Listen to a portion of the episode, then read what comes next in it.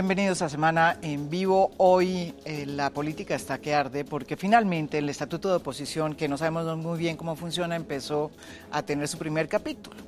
Eh, y ese capítulo ya plantea una serie de escenarios eh, bien distintos. Partido de Gobierno, Centro Democrático, Conservador, Unidad Nacional, Colombia Justa y Libres y Mira, ¿sí? Eh, la Unidad Nacional entró ahí, fíjese, la U está ahí, con sus 16 votos por la independencia y 25 por el gobierno. Em, partidos independientes, liberal, a pesar del presidente, el expresidente César Gaviria, digo yo, y cambio radical también partidos de oposición, Alianza Verde, el Polo, eh, la lista de la decencia, la Unión Patriótica, Partido de las FARC. Ese es el tema de hoy en Semana en Vivo, 54-53 sería, digamos, Partido de Gobierno 53 votos y Partido Independiente y Partido de Oposición 54. La cosa se le está complicando en términos de gobernabilidad al presidente. Y de por medio está el tema de la bendita mermelada que se les volvió un San Benito por cuenta también de que eso fue una bandera del uribismo durante ocho años del gobierno de Juan Manuel Santos. El temor a la mermelada o los que eran mermelados, los enmermelados, hoy ya eso se les volvió un problema a los eh, miembros del gobierno y al propio presidente Duque. Ese es el tema de hoy eh, en Semana en Vivo y bienvenido aquí, Juan Fernando Cristo. Hola María Jimena, muchas gracias. Un saludo especial aquí a los compañeros en la mesa y a todos los televidentes. ¿Cómo lo presento yo hoy? Exministro del Interior. Ciudadano. ciudadano preocupado. preocupadísimo. autor, del Estatuto de la Oposición. Ah, bueno, autor, A mucho orgullo el Estatuto de la Oposición. Mire cómo empieza a moverse mire, la política. Mire la política por cuenta Eso no de hubiéramos esa. imaginado. Pero, pero, pero además también una persona que, hay que decirlo, está eh, haciendo un movimiento distinto al Partido Liberal, que hoy acaba de declarar su independencia. Eh, dije yo... Independencia que me parece absurda. ¿eh? El partido tendría que estar en la oposición al gobierno del presidente. Pero me, me, me parece que el presidente, el expresidente Gaviria quisiera estar en el gobierno. Ah, pero enloquecido, pero no lo dejaron. bueno, Le cuento una anécdota del estatuto de A ver, oposición. a ver, pues. Fíjese usted cómo es la vida. El estatuto se concertó con todos los partidos. sí. El Centro Democrático decía que era un estatuto concertado con las FARC. Las FARC no, nunca participaron en el estatuto de oposición. Se concertó con los partidos de la Unidad Nacional, con el propio Centro Democrático participando y con partidos independientes. ¿Y ¿Usted sabe por qué figura la opción de partido independiente? ¿Por qué? Que es medio absurda. Uno Sí, tiene que estar en el gobierno o en la Oh, oposición. sí. Mira. Yo nunca estuve de acuerdo con eso, porque el MIRA, nosotros queríamos el consenso verdad. total. Ese estatuto de oposición se presentó con Pero, el eh, consenso de todos los partidos. quería ser Y el- independiente. Y el, MIRA duró seis meses que duramos trabajando el estatuto antes de llevarlo al Congreso. Nunca, siempre nos dijo el MIRA, fíjese usted cómo es la vida. Ahora la independencia le sirvió al Partido Liberal y a cambio radical. Y el MIRA para irse al gobierno. Y el MIRA nos dijo, ¿cómo así que nos van a obligar A una cosa a hacer gobierno? Nosotros toda la vida hemos sido partido independiente. Y seremos independientes. Insistieron, y nunca vamos a estar con ningún gobierno, insistieron, insistieron en la independencia y al final en el gobierno cedimos porque queríamos el mayor consenso posible. Me deja echarle, me deja echarle. Bueno, y aquí está Ahí también David. Barguil, senador por el, el Partido pasado gobierno fueron unos maestros, aprobaron el estatuto de la oposición, pero cuando terminaron el gobierno, luego de ocho años, para que se lo estrenara el que, el que llegaba, acabaron la reelección, pero la usaron también para el que llegara. Y bueno, y la lista es larguísima, la penalización de los topes electorales también, habiendo tenido rollos en esa materia. Entonces, eh, aquí por un lado y por el otro podríamos echar vainas. Bueno, debo decir David Barguil, Pero el senador por duramos el, 26 años en sacarlo. por ¿no? el No Partido ¿no? Conservador, el senador por el Partido Conservador, partido que se declaró sin ningún problema partido de gobierno, ¿no es verdad? Quien hoy le hace un homenaje, o ayer, un homenaje muy sentido a Alejandro Ordóñez.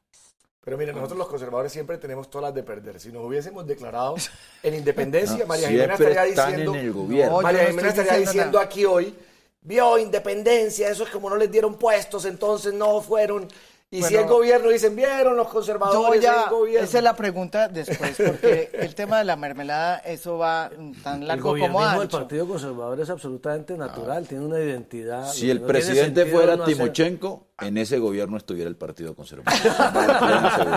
Antonio pues, pues, Sanguino, senador por la Alianza pues, Verde. por lo menos yo no, senador Sanguino. ¿Cómo le va, María Jimena? Muchas gracias por la invitación. Pues ahí entrenando, ahí de primíparo, aprendiendo aquí de estos leones. Ustedes se declararon, obviamente, en, oposición, ¿sí? junto con, eh, acá acabo de, de, es Alianza Verde del Polo, la lista de la decencia, la Unión Patriótica y el Partido de las FARC. Muchas gracias. De, las, de la FARC. ahí estamos, somos un bloque de oposición. Son 23 senadores en el 22 hasta ahora porque falta ah, uno que no sabemos en dónde anda. Es correcto, es correcto. Ni llega el reemplazo. Sí, esto es una Nos falta ese botico, porque fíjese que quedamos 54 Sí, 53. qué cosa tan 54, 52, ¿no es? no, 52, 54, no está Aida Merlano tampoco. Y también tengo aquí a Rodrigo ah, Lara, eh, que es eh, nada menos que presidente, ¿sí? De la, no, es, no, es, no es presidente de la Comisión Primera. No, no, no, no, no, lo soy. Estoy, este no es, eh, ahí me equivoqué yo. Ah, el doctor Rodríguez sí es senador del partido por el Partido de Cambio Radical. ¿Cómo le va a usted? Usted se declaró independiente. Su, muy, muy, complacido de, de esa decisión, me, me, siento muy a gusto. Yo fui realmente muy independiente respecto del gobierno del doctor Juan Manuel Santos y, quiero también serlo respecto de este gobierno, porque uno apoya a los gobiernos en lo que es positivo, en lo que le sirve al país, y también eh, llama la atención y se opone a aquello que es cerrado, equivocado y que va en contra de los intereses de la mayoría del país. Pues entonces yo les quiero hacer la pregunta a los cuatro que están aquí. Da la impresión, o por lo menos eso es lo que están diciendo los últimos datos, que lo que está pasando es que eh, a muchos de los partidos que están hoy en el gobierno o en la independencia también, lo que ha hecho el doctor Iván Duque en términos de puestos, que eso algunos llamarán mermelada, otros no, ¿sí? Ahora no se llamará mermelada, antes se llamaba mermelada, ahora se llamará otra forma. Eh, es de esta forma. Lo que ha hecho Iván Duque es, no les voy a dar más puestos, pero los que tienen se quedan con ellos. ¿Eso está pasando? Quedan muchos ¿Eso está pasando? No, pero ¿eso está pasando o no? Pues mire, ¿O cómo es esta...? Dos, dos, reflexiones, eh, María Jimena. La primera, yo creo que el gobierno, digamos, el centro democrático se acostumbró tanto a la oposición, a una oposición rabiosa, de mala fe, malintencionada, durante ocho años al gobierno Santos y con unos clichés del castrochavismo, de la entrega del país a las FARC, del comunismo, y el otro fue la mermelada. Y entonces aquí resolvieron que cualquier relación política del gobierno con los partidos, institucional o no, de representación política o no, la calificaron como mermelada. Mermelada, usted recordará, se la tomaron a una frase del exministro de Hacienda, Juan Carlos Echeverría, para llamar lo que antes se llamaba cupos indicativas, lo que antes auxilios parlamentarios, partidas presupuestales, lo que usted quiera. A mí me parece que el propósito del gobierno de Duque de acabar con los cupos indicativos y de darle mayor transparencia a las inversiones en las regiones que pueden gestionar y promover los parlamentarios es sana, es conveniente y es necesaria en la democracia colombiana. Lo que resulta curioso es que ahora llama mermelada también a los puestos. y, el gobierno resolvió llamar eso y ahora yo no sé cómo va a ser para quitarle el nombre. Pues es que así se lo puso. A la representación política. Mire, la mejor definición eh, que yo he visto de lo que está pasando estos días, se la escuché a varios dirigentes de Cambio Radical que fueron los primeros que dijeron que se iban a declarar independientes, que es una definición absolutamente lógica y sencilla. Yo vi que les preguntaron a algunos, ¿ustedes van a ser parte de la coalición de gobierno? Dijo, ¿cómo vamos a ser parte de la coalición de un gobierno en el cual no estamos representados en el Consejo de Ministros? Punto. Así funciona en todas las partes del mundo. Y aquí resolvieron decir que el gabinete era técnico y resulta que el gabinete lo que es es un gabinete mitad del centro democrático y mitad de los gremios económicos del país, pero es un gabinete con representación política. Lo que pasa es que no le dieron representación sino a un solo partido, al centro democrático. Entonces yo creo que... Bueno, al Partido Conservador le nombraron... No, esto que estamos viendo hoy... Ahora, ¿qué, ¿qué, es lo que vamos a, ¿Qué es lo que vamos a mirar de aquí, de aquí hacia, Pues entonces al liberal también al exministro Rivera. No, eso no es gabinete. que le cancelaron el, el, el exministro Rivera no, va, no, va, no va de embajador. Pero mire, ah. ¿Cuál es el cuál es el quid de la cosa?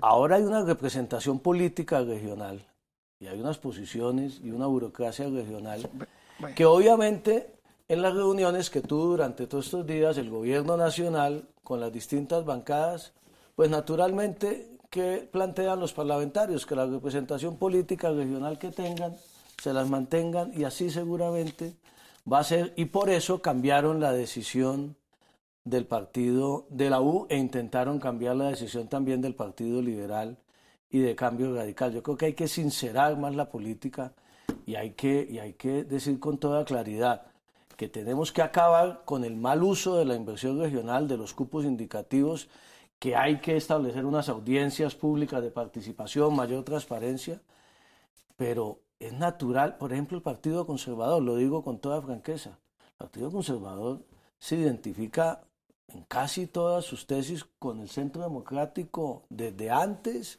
y ahora también es natural que se declare partido, ¿Y el partido de, la U también? Y aquí en no, el partido de la U sí es ese, por eso, el, triple salto mortal. Por eso le digo yo, aquí, aquí nadie puede señalar que el Partido Conservador no coincide con las tesis del Centro Democrático. además está Marta Lucía ahí de vicepresidenta. Y Marta Lucía, pero lo del partido de la U o lo que hubiera sido bueno, el Partido Liberal sí es el mayor chiste de la historia. Déjeme que les voy a poner... No, más que el de la U, porque el Partido Liberal ayudó a elegir eso es vergonzoso y eso sí. Ah, voy a, voy a poner... Ayuda a elegir. Su parte muy activa Ayuda a elegir a Duque y después dice.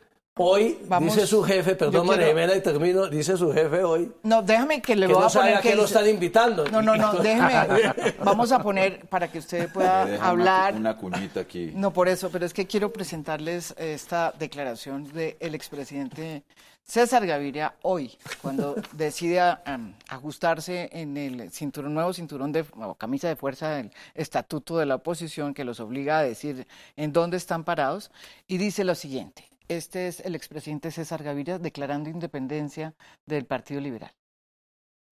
Las dos bancadas decidieron que nosotros debíamos asumir una posición de independencia. ¿Qué nos preocupa? Bueno, en primer lugar, a nosotros no nos han invitado a ser de la coalición de gobierno. Es muy difícil uno declararse de una coalición a la que no lo han invitado.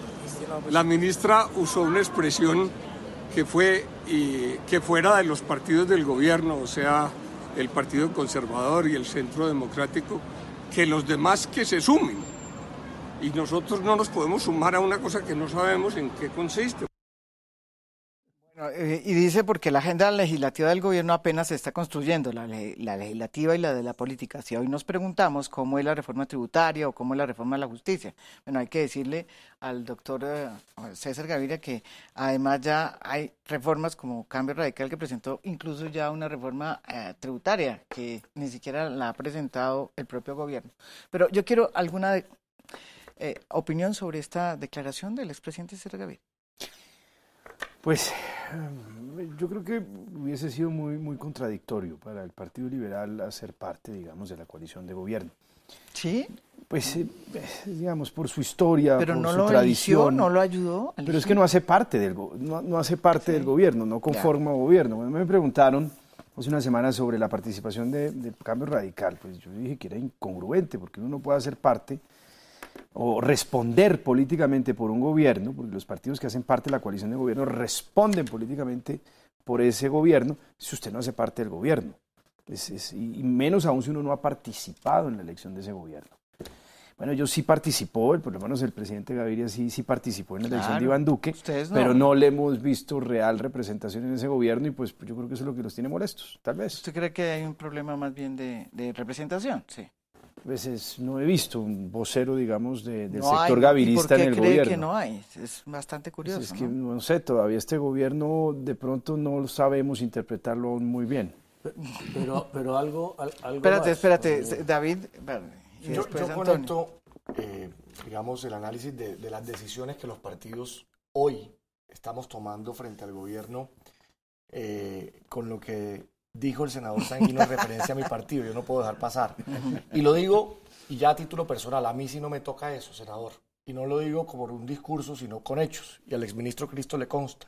Mientras la mayoría de la bancada conservadora apoyó al gobierno Santos en el segundo periodo, yo siendo presidente del mismo, dije que me iba a declarar en independencia y actué en tal sentido en los cuatro años. Apoyé lo que consideraba importante y pertinente y me distancié de muchas de las iniciativas y así actué en el Congreso de la República. Así que el ejercicio de la independencia, María Jimena, es de verdad un ejercicio rescatable, serio y respetable en la democracia. Y esas son las opciones que hoy tenemos. Y yo creo, por ejemplo, Cambio Radical. Cambio Radical ni siquiera anunció apoyo formal del partido en la segunda vuelta por ningún candidato. Germán Vargas el candidato presidencial de Cambio Radical, no anunció apoyo pero es que el, eh, César a ningún candidato y por eso la diferencia. no hay ninguna discusión de la decisión, por ejemplo, que Cambio Radical toma. Ahora bien. ¿Y en la del liberal? Y ahora bien, el liberalismo ha estado dividido, ¿no? El liberalismo ha estado dividido. Hubo un sector del liberalismo, por ejemplo, que no acompañó a Iván Duque en la candidatura presidencial, Juan Fernando Cristo, por ejemplo, y con Juan Fernando Cristo varios congresistas y un sector importante del liberalismo. Yo creo que a un partido como el liberal incluso le va a dar la independencia la posibilidad de acompañar cosas y de pronto cuando lleguen los temas como los de la paz, en las reformas que el propio gobierno de Iván Duque ha planteado, pues el liberalismo que fue el que lideró todo el tema de la paz en el pasado gobierno, pues cómo sale con este nuevo gobierno a acompañar esas reformas. Creo que les va a dar margen de maniobra eh, a, un partido como el liberal esa decisión. María Jimena, es que para no estigmatizar cualquier tipo de participación en un gobierno, yo creo que valdría la pena traer eh, esa tesis muy europea de que lo mejor para una democracia son los acuerdos programáticos con consecuencias burocráticas. ¿no? Porque el problema de que el Partido Liberal esté o no esté en el, en el gobierno no es por porque eh, el presidente Duque no haya tenido el buen modal de invitar al Partido Liberal al gobierno. Como dice el expresidente. Pues yo no me imagino el Partido Liberal en un gobierno en el que acaba de proponer, por ejemplo, un decreto de persecución del consumo de, de, drogas y de afectación del principio del libre desarrollo de la personalidad, que es un principio muy liberal. O sea, o un partido verde, ¿no? Participando de un gobierno que, por ejemplo, está proponiendo la fumigación como una fórmula para enfrentar los cultivos de uso ilícito. O sea, yo creo que aquí hay que defender el criterio programático ¿no? alrededor del cual se construyen las coaliciones de gobierno. Así es como ocurre en las democracias serias y en las democracias modernas. ¿Usted cree que estamos por empezando supuesto, por, supuesto que es explicable que el Partido Conservador esté en una coalición con el uribismo, porque es que el uribismo es un proyecto conservador, ¿no? ultraconservador, o que estén los cristianos de libres, incluso que esté el Mira, ¿no? Pues que el Mira, digamos, tiene una posición conservadora respecto a asuntos de la agenda política y de la discusión política nacional. Dejó de ser independiente. lo, que, lo que sí no me parece, sí, dejó de ser independiente porque, porque se siente muy interpretado. Sí, sí, sí, está en el gobierno, incluso. Mm. Baena está de viceministro. Baena, está de viceministro. de trabajo. De Tienen coalición en el Congreso conjunta, tiene, como una sola bancada. y eso yo no lo calificaría de mermelada, no hacen parte del gobierno. Claro, es que la mermelada se la inventó como estrategia. Pero es que esa es la diferencia. Pero yo le quiero, pero yo le quiero hasta el 7 de agosto. Senador Sanguino, eso ya no es mermelada. Es un maravilloso ejemplo. Pero por eso le digo, cuál era el nombre que tenía la mermelada. Ahora estos, todo el tiempo ustedes hablaban de mermelada y ahora resulta que se les olvidó. Yo le quiero recordar el nombre que tenía la mermelada en tiempos, por ejemplo, de Andrés Pastrana. Se llamaba lenteja. ¿Qué significaba eso? Era comprar una mayoría parlamentaria por fuera de cualquier consideración programática. No, no. A punta, de participación burocrática y de, y, de, dádivas y de, y de, presencia en el gobierno. Eso es sí lo que me parece a mí una perversión ¿no? de la relación entre el Ejecutivo y el Legislativo. Y yo creo que eh, eh, hace bien el Uribismo en construir una, una coalición de gobierno Creo que queda muy mal parada la U, porque la U es el partido del presidente Santos, fue en su momento el partido del presidente Uribe, ¿no? A mí me dicen algunos de la U, los disidentes, que no hubo ninguna discusión programática, o sea, que, se negaron a discutir si vamos a defender el acuerdo de paz o la agenda de Armando Benetti dice, 16 votamos para ser, por ser independiente y 25 del gobierno. Hoy arranca la extinción del partido de la U. La mermelada funcionó. Benedetti. Mire, dos, dos Estás armando Varias, varias, varias cosas. A mí primero me, me, alegra mucho que, yo creo que Antonio tiene razón, esta, el estatuto de oposición permite que comience a darse esta, que se madure la política. Yo me pregunto, no hay agenda legislativa hoy, dice el expresidente Gaviria, pero el gobierno ya anunció un decreto penalizando la, la dosis mínima ya anunció fumigación con glifosato, ya anunció IVA a la canasta familiar, ya anunció revisión a los acuerdos de paz, aquí tengo apuntado, y ya anunció el, el, fracking en la explotación de, del suelo colombiano. Yo me pregunto, ¿qué hace el Partido Liberal? No de gobierno, ¿qué hace de independiente? Es que si uno hace oposición no es porque el presidente Duque le parezca, mire, yo creo que al presidente Duque le conviene la oposición en este país, una oposición distinta a la, oposición que, le hizo Uribe a Santos durante ocho años y seguramente a la que le hará la izquierda radical, Petro o algunos otros sectores a Duque. Y el partido hubiera podido cumplir un, excelente papel haciendo una oposición seria, razonable al gobierno del presidente Duque, porque es que no compartimos esa visión. Mire usted cómo, cómo pone en evidencia la incoherencia de los partidos, y eso es bueno, y por eso es que los partidos políticos en Colombia han venido perdiendo tanta ciudadanía y tanta conexión. El partido de la U no apoyó formalmente a Duque en junio no. Y ahora, dos meses después, yo no sé qué hizo Duque durante dos meses de, plataforma de gobierno, no. resuelve que es partido de gobierno. Y el Partido Liberal apoyó a Duque o, su oficialidad, el director del partido, la misma noche. Sí. La misma noche de la primera vuelta.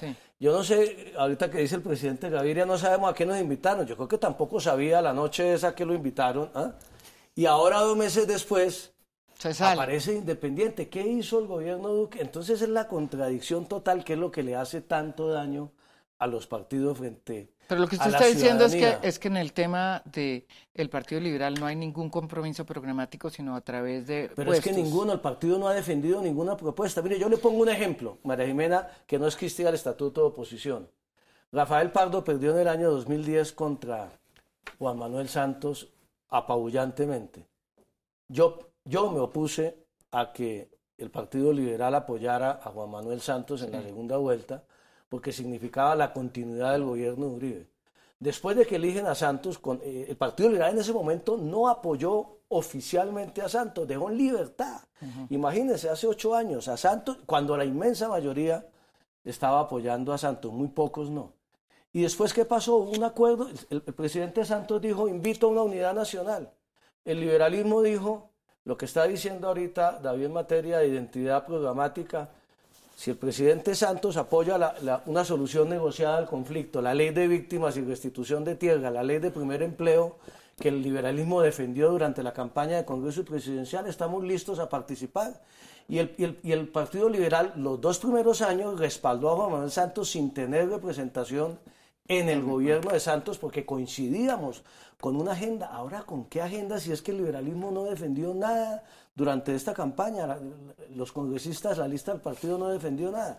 Eso es lo que me parece que hay que poner en evidencia frente a lo que está sucediendo en los partidos y es bueno que la ciudadanía lo debate y que el estatuto de oposición lo ponga sobre la mesa. Y yo le quiero decir una cosa, y es una pregunta, yo creo que la ciudadanía de hoy, no solamente hay más, madurez política a nivel de escenario político por cuenta de instrumentos como por ejemplo el estatuto de oposición, sino que hay una sociedad mucho más madura eh, en términos de políticas. No le va a cobrar la sociedad al Partido Liberal y al Partido de la U eh, lo que está pasando. Eh, Sobre todo el Partido Liberal, que es un partido con historia y con una tradición, y con una, identidad una bandera filosófica, pues que no se identifica con un gobierno de regambre más conservadora, digamos. Es que esa incoherencia es particularmente dañina, creo yo, en el caso del Partido Liberal. El Partido de la U, pues es más un partido, digamos... Un partido de garaje. De gobierno, llamémoslo así.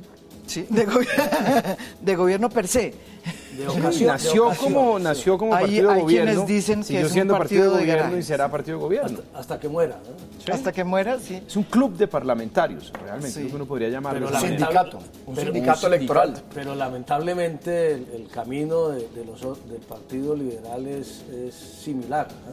Y si el Partido Conservador tampoco. Pero, aquí no hay nada claro. Yo creo que la conclusión al final de cuentas, ya para hablar de, gobernabilidad, de coalición, de sacar o no adelante la agenda legislativa, tenemos que sincerarnos. Aquí no hay nada claro en virtud de una coalición que le permita al gobierno con mayorías eh, claras tanto en las comisiones como en las plenarias sacar adelante la agenda legislativa. Eso, eso hay que revisarlo muy bien. Ni en la comisión primera de Senado, no hay ni en las plenarias. Así es. Independientemente de las declaraciones de hoy, no se tiene razón, David, estos son las señales políticas, un debate político que no teníamos antes del Estatuto de Oposición. Pero la realidad la veremos posteriormente. nuevos desarrollos hay, del Estatuto hay mucha hipocresía detrás. Es que mire, yo creo que para el gobierno hubiera sido mucho más fácil sincerar las cosas, poner las cosas sobre la mesa.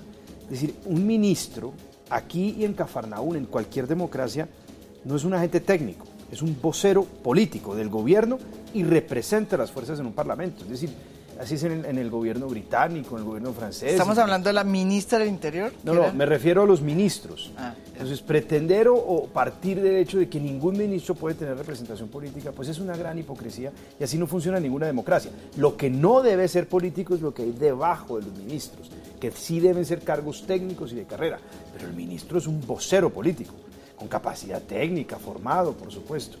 El gobierno yo creo que partió básicamente con el supuesto de que ningún ministro puede tener esa representación. Entonces, pues eso quiere decir que está gobernando con un esquema gobierno-oposición. Pero no, no le salió. Y está haciendo lo peor, lo peor en estos asuntos, que es negociar por debajo de la mesa. Bueno, vamos a ver terminarán negociando por pero debajo de la mesa. Pero vamos a ver, ese es el próximo, es parte del programa. Es, vamos, ¿realmente esta cosa es tan así, tan perfecta como están diciendo ustedes? ¿O es que se está negociando por debajo de la mesa? Sobre todo porque él es estatuto de oposición al haber esa posibilidad de independencia, pues quedan dos partidos que pueden estar en independencia y, eso da un juego importante para que se armen una serie de temas que pueden partir, eh, digamos, eh, hacia nuevos horizontes en el, en el, escenario político. Ese es el tema de próxima, la próxima parte de este programa.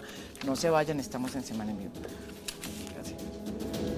Volvemos aquí a Semana en Vivo y la gran pregunta es, eh, con 53 votos, que senadores, perdón, que tendría el partido de gobierno con el Centro Democrático, Conservador, la U, Colombia Justas y Mira, son 53 senadores.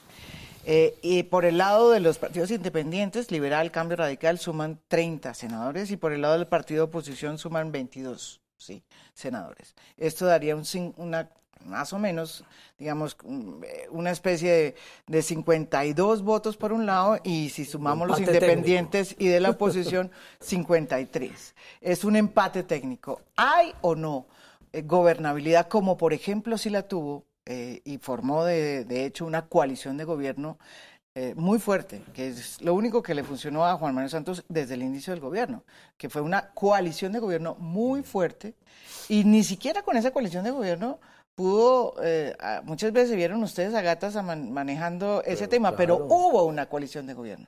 Va a haber coalición de gobierno que le permita al presidente Iván Duque poder tener una maniobrabilidad y una gobernabilidad para sacar adelante sus reformas, todas las reformas que usted está señalando. María Jimena, dos temas. Primero, no conocemos la agenda legislativa. La coalición, en, eh, coalición de gobierno no va a haber, coalición política que esté comprometida a defender un gobierno, eso ya por lo menos hasta que haya un cambio de gabinete que podrá ser dentro de seis meses, no, no hay hoy. Lo que sí puede haber es construir unos consensos, como hicieron el primer esfuerzo con este tema de la anticorrupción, en temas específicos frente a reforma tributaria, reforma política, reforma de la justicia, pero serán unos consensos programáticos, entre otras cosas, además, porque esas cuentas que usted acaba de hacer, María Jimena, son cuentas formales, pero en la realidad del Congreso es que dependiendo, yo no veo, por ejemplo, la comisión 53 votos o 54 votos para hacer modificaciones sustanciales hoy al acuerdo de paz o para que en la comisión primera aprueben una modificación de fondo al acuerdo de paz. No veo en la plenaria 54 votos para votar el IVA a la canasta familiar o para ampliar la base. Entonces depende de la agenda. Como no el verdadero riesgo, el verdadero, el verdadero riesgo de, de cómo quedaron planteadas las decisiones de los partidos y la coalición María Jimena es que esto va a terminar y tristemente en un uno a uno. En conseguir los boticos para aprobar los Negociación al proyectos. detalle. Pero por debajo Al de cuerda. detal. Como lo quieras. Termina Por debajo siendo, que era- Pero me, pero me explico, pero me explico, pero me explico. Por debajo de cuerda. ¿ok? Como no hay unas mayorías claras y definidas en un acuerdo político, programático de los partidos, ¿qué va a terminar sucediendo? Lo acaba de, de decir el exministro Cristo. Por ejemplo, para los temas de la paz, eso va a ser muy complejo. Pero vaya a, a, de pronto una iniciativa que si no tenga mayores problemas, pues van a poder conseguir unos votos de cambio radical, unos votos de los liberales y completa los Pero números. le pregunto. Pero la pregunta es, ir de uno a uno a convencer a esos congresistas a Pero que solo, acompañen. solo por convencimiento. No, con la, como O usted lo quiera- entregando- como usted lo o quiera- entregando No, cupos ese- indicativos. Ese, es, ese es el riesgo de no tener una coalición clara y definida O que sea, permita. yo le pregunto a usted que forma parte de esa coalición. ¿Usted cree que el presidente Duque no va a utilizar los cupos indicativos para Pues ese, conseguir es, pues ese es el reto. Él una coalición de gobierno? María Jimena, ese es el reto. Él lo ha planteado de manera pública. Creo que se está jugando lo que él le ha dicho al país en un escenario hoy, óigase bien, donde la agenda anticorrupción, vimos el mandato de la elección pasada, le ha hablado claro a los políticos, a los partidos, al gobierno y a la ciudadanía. Así que esto cambió. Y por eso el error de no lograr un acuerdo en virtud de una agenda Y que le permita y unas es- mayorías y sacar adelante Rodrigo, las propuestas del gobierno. cometen ¿Usted cree error. que eh, van a Pues, ser, obviamente van, van a terminar siendo tan virginales? van o- a o bueno? terminar llegando a una negociación al detal y si la negociación es al detal termina siendo subrepticia porque es al detal es individual no se la va a hacer un programa de una gran agenda a la que convocan partidos y, y lógicamente que va a tener que entrar a negociar lo que son las asignaciones presupuestales a las regiones. Es que yo creo que aquí también hay una gran, gran hipocresía. Usted no puede pedirle a unos representantes de unas regiones que le aprueben una reforma tributaria para conseguir recursos, que aprueben un presupuesto y que no tengan nada que decir en la asignación de ese presupuesto a sus regiones, más, a una más a unas regiones rurales, regiones con necesidades materiales. Lo que él debe decir es, pongan todo esto sobre la mesa. ¿Qué recursos quiere usted llevar a su región, a su municipio rural? Pero eso es lo que hacían todos, o sea, pero eso fue lo que llamaron la No, mermelada. eso nunca se ha hecho. porque- Claro, pero no, lo que no se, no se hacía era es- transparente. Es, que es todo era lo- es, termina siendo mermelada. Claro. Porque todo termina siendo muy hipócrita. Es que cambiémosle, doble nos va a tocar cambiarle la mermelada funciona por debajo y eso se presta para malas cosas. Claro. Entonces decir, mire, señor representante, usted quiere llevar unas vías, usted quiere llevar un- unos colegios para unas regiones que no los sí. tienen, sobre la mesa, hágale seguimiento si la inversión se hizo o no. Pero en ningún país del mundo No, existe no un Congreso permite. que Sí, aprueba el presupuesto, que aprueba la reforma tributaria y no tiene absolutamente nada que decir. Pero es que no estamos eh, un sí me pero no lo hizo. El un problema es que el poco gobierno psicoseados por el tema de la mermelada. es una, es una psicosis porque lo convirtieron en una herramienta de lucha política cuando fueron oposición. Sí, Ahora ellos saben que tienen que gobernar, que tienen que llevar esos recursos a las regiones y en lugar de decir vamos a sincerar las cartas, vamos a poner las cartas sobre la mesa, sincerar el juego, dicen no, prohibida cualquier tipo de asignación presupuestaria. Eso quiere decir que lo van a hacer, pero subrepticiamente, lo cual es No, yo leí, lamentable. yo leí algo más grave, perdón, Hola, María Sanguino. Jimena. Le- El leí, doctor yo no sé si es cierto, ¿no? en la columna de, de Mauricio Vargas el domingo en El Tiempo, no sé si ustedes la vieron, leí algo que era más grave, que eso ya no lo iban a hacer, que los parlamentarios sugirieran qué inversión necesitaba cada departamento, sino que iban a hablar con los gobernadores y alcaldes para mandarle la inversión a los gobernadores y alcaldes y que ellos a su vez influyeran en los votos, ustedes no le dieron eso, de los congresistas. Por Dios. eh, como- Y Mauricio como Vargas de la es, región. eh, es, no, lo, digo eh, que, que esa era la nueva política del gobierno la que estaba Es decir, es- planteando. es un oleoducto de mermelada eso- distinto. Eso sí es un gasoducto distinto. Eso sí es, eso sí es, eso sí mejor dicho es. Un mermeducto. un mermeducto distinto. Y mire- ya no va así, sino que hace y mire, así. y mire- y la un negociación. mermeducto, Mire eso la- me parece muy bien. Podemos cambiar la palabra de mermelada mermeducto. mermeducto. mermeducto.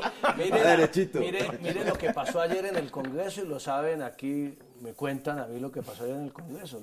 La ministra del Interior y el consejero del presidente político reunidos con las bancadas, con la bancada liberal de la Cámara, con la bancada liberal del Senado, con la bancada liberal de la U de la Cámara, con la bancada de la U del Senado, en reuniones políticas, hablando ya de representación regional y hablando de las posiciones, que, porque, porque, porque entonces terminan haciéndolo por debajo de la mesa. Claro, es que yo vuelvo es que y le el digo, como les gusta comparar con la famosa mermelada del gobierno Santos, que el presidente Santos convocó un acuerdo nacional el día siguiente de su elección a los partidos que no lo habían acompañado, en ese caso, en ese momento el Partido Liberal y después en el 2014 al Partido Conservador, abiertamente, con representación política y en torno a qué?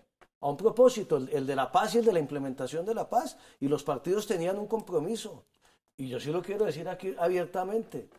Durante esos años de implementación de la paz y de eso, ningún partido, ni el gobierno se lo hubiera permitido decir, ningún parlamentario dijo este, esta asignación presupuestal en los temas de la paz, los partidos acompañaron la paz y cuando tuvieron el último año diferencias, incluido aquí mi buen amigo el doctor Lara, las plantearon abiertamente con argumentos, pelearon con el gobierno, el gobierno y lo hicieron públicamente. pero, pero, pero hubo, pero una, un, un, acuerdo en torno a un propósito. Aquí lo que todavía no tenemos claro es el, y el pacto por Colombia que ha planteado Iván Duque, que tuvo un primer desarrollo gracias a la consulta frente a la corrupción debe ir más allá. Y el presidente Duque debería plantearlo porque es que la oposición puede hacer pactos también. Pero mire, mire, yo, quiero, yo, quiero, hacer dos comentarios. Primer comentario.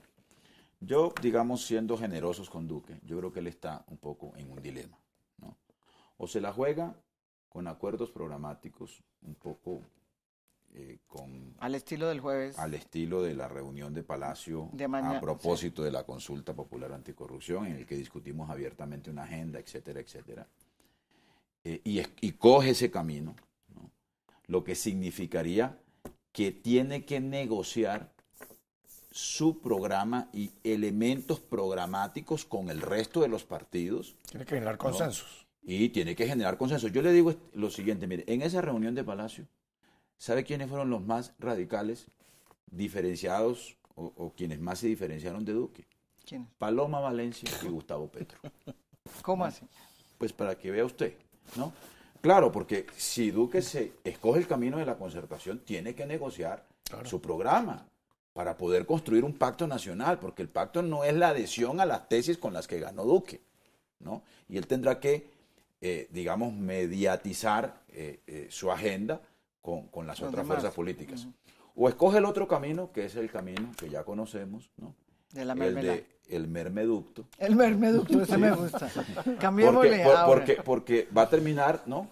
Eh, negociando por debajo de la mesa, eh, o con los alcaldes, o con los gobernadores, o con los congresistas, al de tal que es eh, costosísimo desde el punto de vista financiero, desde el punto de vista de la corrupción en el país, ya está demostrado para proteger y preservar su agenda dura, ¿no? Pero para no pelear con el pero tenemos un problema eh, tenemos un problema que es que a, a, raíz del estatuto de oposición los que se declaren independientes o en oposición si el mermeducto funciona eh, ellos no pueden, eh, sobre todo los de independientes, ah, no podrán tener no pueden tener no representación, pueden tener representación pero, pueden negociar proyectos regionales. Es que, y con eso voy al segundo comentario. Los proyectos regionales no son malos per se. No, a mí Por supuesto que una composición del presupuesto nacional tiene que integrar, tiene que incorporar inversiones en la región. Pero, pero, pero el problema es cómo se Senador Sanguino, pero el, pero el presidente por debajo de la mesa. María ¿cómo se ejecutan y cómo se licitan esas obras?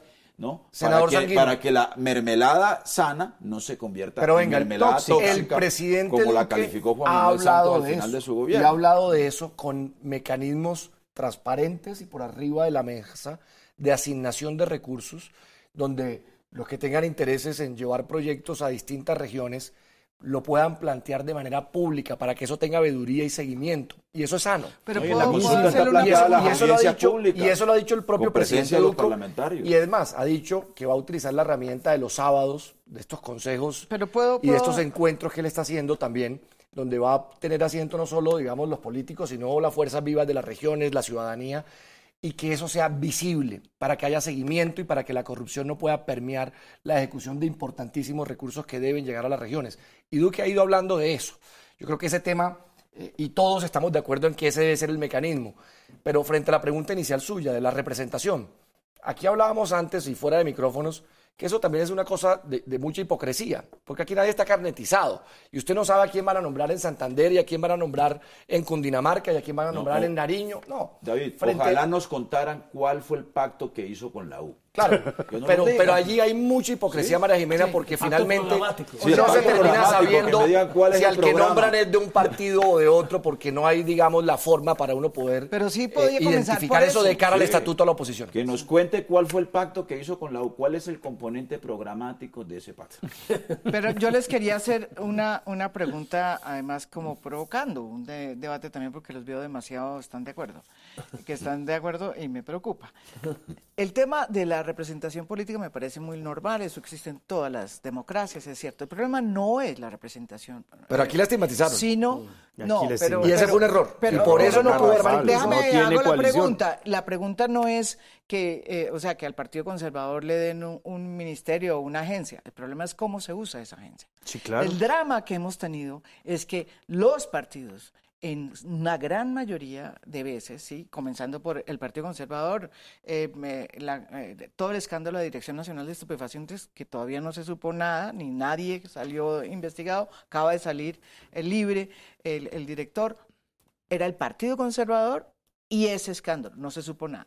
Eh, eh, mm, tenemos FONADES, tenemos eh, lo, de, la cantidad de escándalos que hay con, con alimentos para niños, con los programas de alimentos para los niños. O sea, el drama es distinto y eso sí se los digo, ahí es donde está el tema, no en el tema de, decirle este señor o este fulano es el que maneja y es el representante de, esta agencia del Partido Conservador o del Partido Liberal, del Partido cualquiera, es la manera como lo están haciendo. Y también hay agencias entienden. Es que la representación y también, también hay claros ejemplos. A ver, la corrupción permea todo. Eso no vamos a negarlo. Pero no solo los partidos.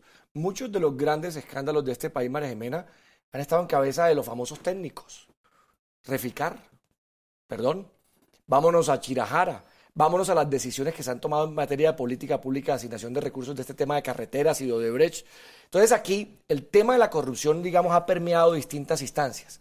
Eh, confundir eso y, digamos, poner eso en la mesa con la posibilidad de que en un gobierno que tenga una coalición, los distintos sectores que están apoyando ese gobierno tengan representación y oígase bien para conectar con lo que usted dice, tengan responsabilidad política, porque el problema hoy, por ejemplo, es que con este gabinete, ¿quién asume la responsabilidad política de errores, de equivocaciones, de corrupción? Pues no la va a tener que asumir sino solo el gobierno porque no representan a nadie. Y eso tiene efectos en la democracia. El, asunto. El, problema, eh, usted vaya y mire, por ejemplo, un gabinete en el Reino Unido. El ministro es un congresista. Hay una serie muy divertida que se llama Yes Minister y es la burla o, como el sistema de carrera administrativa, que son tipos que vienen de Oxford, de Cambridge, se viven burlando permanentemente del ministro, que es un señor de una región rural inglesa. Y, y la serie es sobre eso, la burla, el esnovismo de unos. Es así. Lo que pasa es que el ministro es un representante, un vocero político, lo que hay abajo es de carrera técnico y meritocrático. Ese es el punto al que debemos llegar y esa es la verdadera lucha contra la corrupción. El problema es cuando la política le echa mano a esos cargos que no son de vocería ni de representación ni responsabilidad política y que son los que definen aspectos técnicos de ejecución de presupuesto. Ese sería el gran pacto que podría proponer el gobierno en materia de lucha contra la corrupción, pasar ese estadio de modernidad, crear un verdadero sistema de carrera administrativa por mérito, por capacidad, en donde los ministros sean los voceros políticos y los de abajo respondan y sean fieles y leales al Estado y no a su casta o grupo político. Por ejemplo, ¿quién responde por lo que dice Carrasquilla? Ahora Carrasquilla dijo que eso era una opinión personal de él, todo lo que ha dicho. Y el presidente Duque dijo, no, es que eso no lo ha discutido conmigo. ¿Quién responde políticamente por los anuncios de Carrasco? Sí, eso sí no tiene antecedentes, la verdad. Pero yo, quiero, yo quiero insistir en algo, María Jimena, en, eh, que, aquí más o menos se ha dicho, pero, pero puntualizar. A mí me parece que si el presidente tomó el camino, yo lo que creo es que el gabinete del presidente Duque refleja el resultado de la primera vuelta presidencial. Ellos dijeron, nosotros ganamos la presidencia en la primera vuelta y la ganamos solo nosotros con la doctora Marta Lucía y el Centro Democrático y punto. Por eso todos los que llegaron de oportunistas en la segunda vuelta, pues no quedaron. Juan, Fernando, una cosita. Y entre primera y segunda vuelta no hubo ningún acuerdo programático con los partidos que llegaron a esa. Ninguno es que nunca se había visto unas adhesiones de esa naturaleza sin ningún acuerdo programático. Así fuera de fachadas, que ni siquiera se tomaron la molestia de, de, incluir algunos De escribir un regloncito. Pero bueno, yo lo que digo es, si tomó ese camino, si en su consejo, si, en el gabinete ministerial, que es el que responde políticamente por el gobierno, no hay una representación ni del Partido Conservador ni de los partidos independientes como Liberal y Cambio y del nuevo partido de gobierno que es la La U. Entonces, tiene que, nos tienen que decir a los colombianos cómo se va a sacar la agenda legislativa y cómo se va a gobernar, porque aquí hay un problema realmente serio de gobernabilidad. Y entonces el presidente ha hablado del pacto por Colombia. Y yo creo que es una buena iniciativa en la medida en que lo tomen, como lo ha dicho Antonio Sanguino. Entonces, si no hay unas mayorías de una coalición política respaldando un acuerdo programático, entonces tiene que construirse ese nuevo acuerdo. Y a mí me parece que es la equivocación que comete el Partido Liberal, Cambio Radical tomó su decisión los, los el pacto por Colombia se puede se tiene que construir es con todos los sectores incluida la oposición. Uno estando en la oposición puede apoyar iniciativas del gobierno que surjan de ese pacto. Porque el presidente Duque no nos dice con quién va con quién va a ser ese pacto sobre qué temas va a ser ese contenido. pacto. Y pues entonces hay una reunión mañana no me parece que no pero eso es solamente del pero, tema pero, pero mire. Terminarán siendo reformas muy escuetas puntuales, que el código penal ahí no hay un contenido realmente movilizador. Porque pues, usted frente a la corrupción, todo está escrito. Pero de hecho es, que todos presentaron lo que cada usted puede realmente reformar. Pero no hay, una, hay una competencia ahora de quién se venga, más duro. Iván Duque sí, viene, ¿quién, sube más Iván la pena? Duque viene cumpliendo con lo que planteó, finalmente. Que le genera o no problemas de gobernabilidad es el análisis que estamos haciendo aquí. Pero eso fue lo que él dijo que iba a hacer y lo hizo. Nombró un gabinete a su criterio, eh, estableciendo un componente técnico, la paridad de nombrar la mitad mujeres, la mitad hombres. Fue lo que le dijo al país que iba a hacer Ahora viene el aterrizaje de la realidad política de, cara a sacar la agenda legislativa. Técnico, el gabinete es del centro democrático y de los gremios. No, pero, pero es decir, ahí se utilizaron es que, a ver, es que hablar inglés y tener una maestría lo vuelve juicio, técnico a Pero a juicio del presidente de la República, él escogió unos ministros que habla inglés y tiene una de la formación académica, de la experiencia, que les guste a algunos o a otros. Mire, técnicos, no, Rodrigo, el 30%, Independiente que pueda gustarle o no un ministro Es que son desconocidos, eso fueron los esos fueron los criterios que utilizó el gobierno y el presidente para nombrar a los ministros y cumplió su palabra. Ahora viene la realidad política para sacar adelante una agenda. Claro. Y ahí es donde yo digo, por ejemplo, en el tema de política internacional, mire, le cito un, caso. yo creo que hay un escenario donde un gremio puede, técnico. puede convocar pacto, por ejemplo. Política. El tema de política internacional.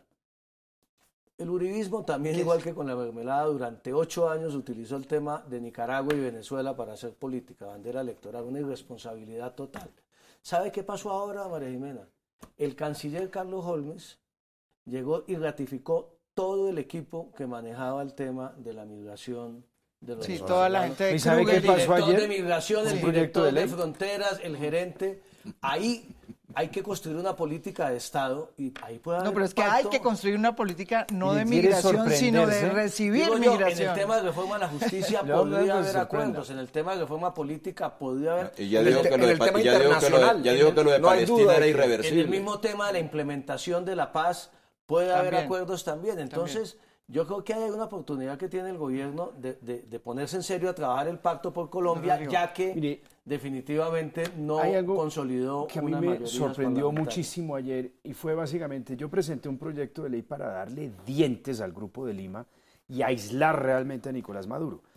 Estados Unidos, Europa cuentan con listas para aislar y perseguir los bienes y los activos y quitar la visa a los responsables de la cúpula de un régimen Ya no tienen visa ellos, ¿no? Bueno, nosotros no tenemos un arsenal de esa naturaleza en ningún país de América Latina. Pues yo presenté una lista una lista con los 50 tipos más importantes la lista de la Lara, no la lista Clinton. De la, cúpula de Maduro. Una ley de verdad estricta. Remisión a la UIAF, la UIAF detecta los bienes, se congelan, se inicia un proceso de lavado porque se está lavando mucha plata del chavismo acá, que es monetizada en Cúcuta, se convierte en pesos. No solo el chavismo. ¿Saben quiénes opusieron a mi ley? ¿Quiénes? Dos partidos políticos coincidieron. a los que les gusta Maduro, que es el partido FARC, y a los que le tienen miedo a Maduro, que es el partido de gobierno, el Centro Democrático por decisión del señor canciller.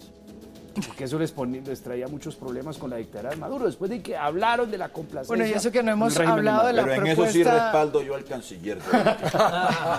pero, pero y eso que no hablamos de la propuesta del presidente, expresidente Álvaro Uribe, precisamente hablando de Venezuela, que dice que hay que hacer una intervención legal Pero si teníamos la posibilidad de hacer la intervención y se opusieron. Es decir, eso es más de boca para afuera, para la galería que, no lo materializan. Volvamos a lo de los técnicos. Yo le doy una... Más me chiveo porque yo le mandé una carta hoy al, técnico, El técnico que a mí me ha dolido es el de, el de la salida. venga, venga. hoy le mandé una carta al director de la DIAN que acaban de nombrar. Por esa historia que a veces nos venden los técnicos como si fueran la panacea de... Y a veces son los que más se equivocan, porque no tienen responsabilidad los política. que más conflicto de Le acabé de preguntar Ese el, tiene exministro Cristo que nos cuente de manera formal a cuáles empresas nacionales y extranjeras asesoró en su paso por Brigario Urruti de cara a que él será quien lidere una posible reforma tributaria que ya se ha ido hablando de ella y que qué conflictos de intereses puede tener allí. Y se lo acabo de preguntar hoy y nos tendrá que responder. A veces esos criterios técnicos y que nos venden esa panacea terminan generando mayores está terminando de tener razón aquí el eh, exministro Cristo. Tiene que haber un equilibrio de cosas, por supuesto. ¿Sabe cuánto cobra una empresa de esas por, por un asesoramiento en Brigada y Ruta y cuánto puede cobrar un éxito en una reforma tributaria? No, descomunal. Usted iba a decir algo. Sí, no, yo coincido en que, digamos, muy poco de técnico el gabinete. A mí me parece que hay una gran presencia de Uribe en el gabinete de, Duque. ¿Usted, ¿Usted, cree que...? O sea, la ministra del Interior, así fuera de cambio radical, ya creo que, es creo que ya les pidieron el carnet del Centro Democrático para que pudieran nombrar la ministra delegataria es cierto, en la primera salida. Es cierto, le pidieron claro, No, se los pidieron porque ya legalmente, constitucionalmente tiene que ser... Para poderla nombrar, mismo partido para del gobierno, ministra delegataria en la primera salida de Duque, tuvieron que expedirle el carnet el mismo día que salió el decreto en el que la nombraron ministra delegataria. Pero todos sabemos que la doctora Nancy Patricia es uribismo pura sangre. Más cambio radical. El doctor eh, Carrasquilla, todos sabemos que es uribismo, pura sangre. El ministro de Defensa. El ministro de Defensa, el doctor Botero, todos sabemos que es uribismo, pura sangre. Estamos hablando de las armas, de la política y de la plata. Y eso está bien porque ganaron las elecciones, pero no nos digan que son pero que son técnicos, no, eh, ahí hay un, así debe ser, ¿no? Ahora, ahora, tiene que quedar claro que el Centro Democrático responde por esos tres ministros. Ahora, la gran conclusión de hoy, porque se nos acabó el tema, el tiempo, no el tema, el tiempo es que... Y ahora por la Agencia Nacional de Hidrocarburos. ¿Por qué? ¿Qué pasó con la Agencia Nacional de Hidrocarburos? Pues que nombraron a un uribismo. Se lo quitaron a quién. ¿Se lo quitaron a quién? Al Partido Liberal de Se lo quitaron al Partido Liberal. más que al Partido ¿Y por eso será que salió tan furioso el expresidente? Yo creo que pues el presidente estaba furioso por eso, pero además los 14 senadores liberales ayer le notificaron al expresidente Gaviria que ellos iban a ser independientes, independientemente ahí sí de la posición que él asumiera. pero lo importante en esto, para concluir, es que ojalá le vaya muy bien a Iván Duque. y en todo aquello que acierte para el país aquí. cuando se esta cuña, por ejemplo, la ministra de Trabajo no es que sea una experta en asuntos laborales. Bueno, no, bueno, aquí tampoco, pero muchísimos ministros de Trabajo han entrado tampoco. Que a Duque le vaya bien. No, pero como tuvieron que tener un gabinete técnico del gobierno de Iván Duque. Voy a decirles que la gran conclusión de esta mesa es que mermelada ya no hay. Ahora se llama mermeducto. Cambió el mermeducto. Cambió. Muchas gracias y los espero mañana con otro tema de interés nacional. Muy buenas noches.